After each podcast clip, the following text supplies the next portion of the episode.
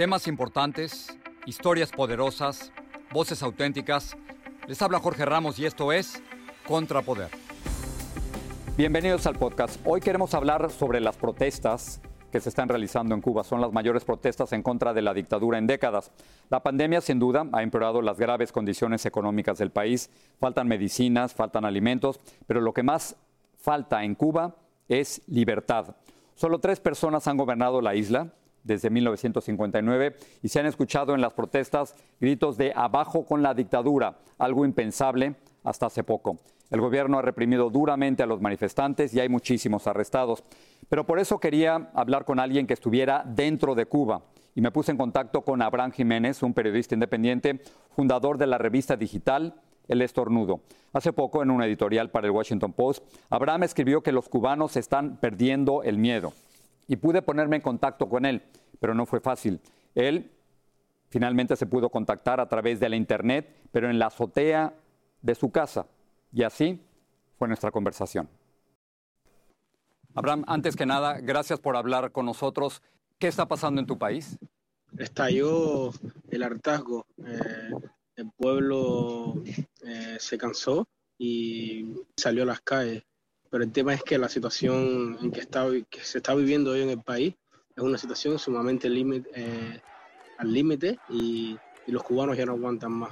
Es, decir, es un país que está totalmente desabastecido de comida, de medicamentos, un país que el sistema sanitario eh, colapsó con, con, la pandemia y en el que está costando oh, vivir eh, de manera extrema cada hora que pasa.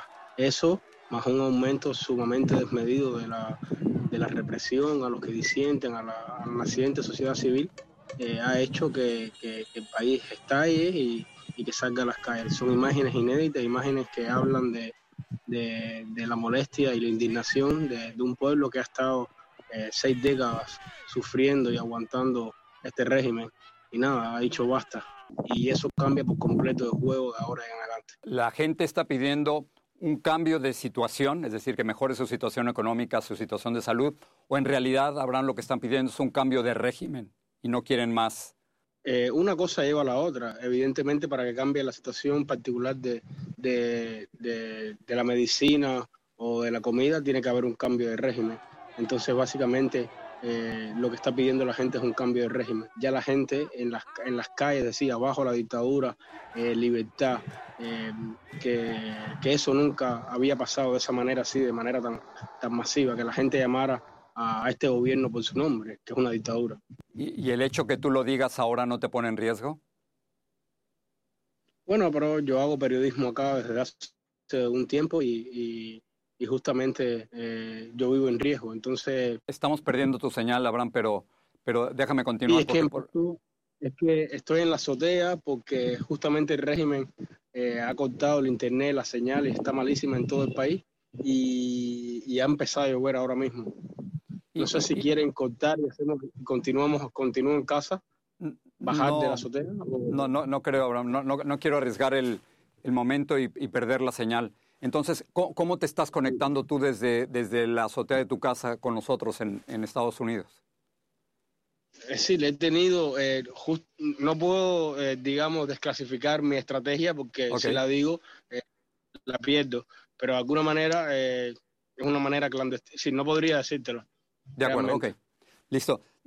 Cuando escuchaste la, la respuesta de Díaz Canel pidiéndole a la gente que saliera a las calles, eh, me recuerda mucho lo que hizo Fidel Castro en el Maleconazo en 1994, también pidiéndole al pueblo que saliera a las calles a enfrentarse a los manifestantes. Aquí estamos convocando a todos los revolucionarios del país, a todos los comunistas, a que salgan a las calles en cualquiera de los lugares donde se vayan a producir estas provocaciones. Tienen que pasar por encima de nuestros cadáveres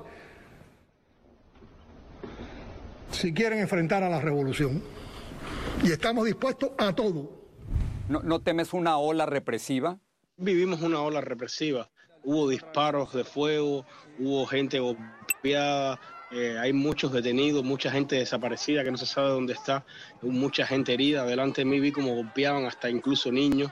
Eh, de alguna manera eh, hubo, hubo una agresión totalmente desmedida con el pueblo. De hecho, lo que llamó Díaz Canera a los comunistas a, salir a las calles, esos comunistas salieron con palos. Entonces necesitamos la bocina de todas las organizaciones internacionales de derechos humanos, la bocina de todos los gobiernos eh, de América Latina y, también es un llamado ¿no? a, que el mundo eh, acabe de mirar a Cuba como Cuba es una, una dictadura y no y se, y se rompa esa, esa idea idílica y utópica de, de romanticismo que enamora a la gente y que sigue viendo a Cuba como lo que eh, intentó ser en un momento y que nunca llegó a ser. Desde tu punto de vista, ¿esto es el principio del fin de la dictadura o es demasiado esperanzador este pensamiento? Es demasiado esperanzador porque este sigue siendo un país eh, controlado por militares. Eh, nosotros seguimos, el pueblo sigue siendo, seguimos siendo, está, estando desarmados y, y, son, ahora mismo estoy sintiendo sirenas, probablemente alguna protesta que está, está pasando algo ahora mismo en algún lugar. Igual yo en, en un rato voy a salir de nuevo.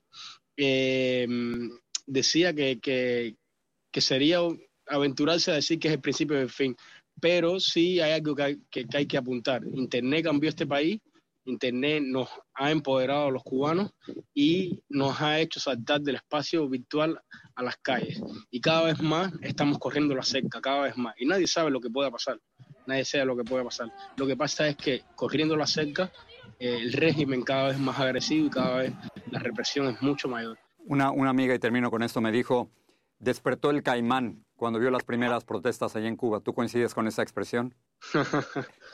eh, sí, yo creo que, que, sí, yo creo que eh, nos han quitado tanto durante las últimas décadas, nos han robado tanto, eh, eh, que incluso nos robaron hasta el miedo y que la gente ya no tiene miedo.